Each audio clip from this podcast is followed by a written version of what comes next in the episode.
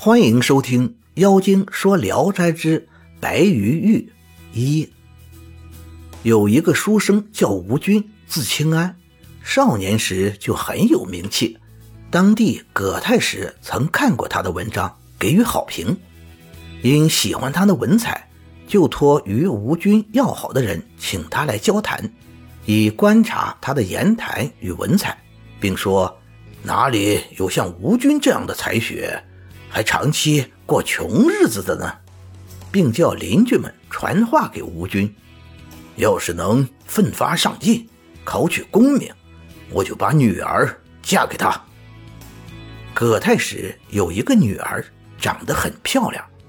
这话传到吴军耳朵里，他非常高兴，也很有信心。可是第一次考试就落了榜，他就托人转告葛太史。我能富贵，那是命中注定，只不过不知道是早是晚，请等我三年。我实在不能成功，您的女儿再另嫁。尤氏他更加刻苦学习。一天夜里，明月之下，有一个秀才来拜访他。这人长得白净脸，短头发，细细的腰，长长的手。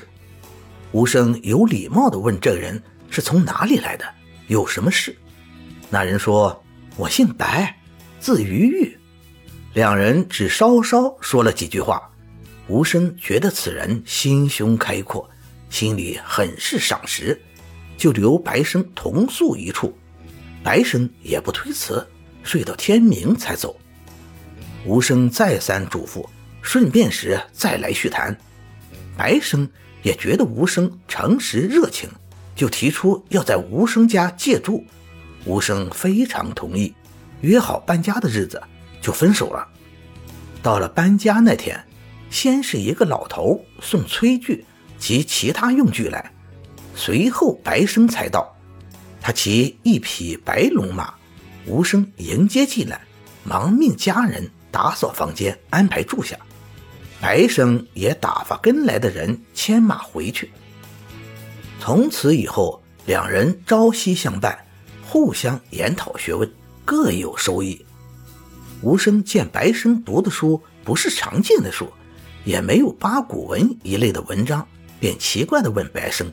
白生回答说：“人各有志，我不是求功名的人。”晚上还经常请吴生到他屋里喝酒，拿出一卷书来给吴生看。书中都是些气功方面的事，无声看不懂，便信手放在一边。过了几天，白生对无声说：“那天晚上给你看的书，书中讲的都是些《黄庭经》的要术，是羽化登仙的入门教材啊。”无声笑着说：“我对成仙不感兴趣，成仙得断绝情缘，没有杂念。”这我是做不到的。白生问他为什么呢？吴生回答是为了传宗接代。白生又问，为何这么大年纪还不娶亲呢？吴生笑道：“寡人有疾，寡人好色啊。”白生说：“王请无好小色，你想娶个什么样的意中人啊？”白生才把等葛太师女儿的事告诉了白生。白生怀疑葛家女子未必真美，吴生说：“这女子美是远近都知道的，不是我自己目光浅。”白生一笑了之。第二天，白生忽然整理行装，对吴生说是要走。吴生依依不舍，难过的与白生絮絮话别，不忍分离。白生就叫童子。背了行李先走，自己与无声继续说话。忽然见一个青蝉叫着落在桌子上，白生告辞说：“车子已经来了，我告辞了。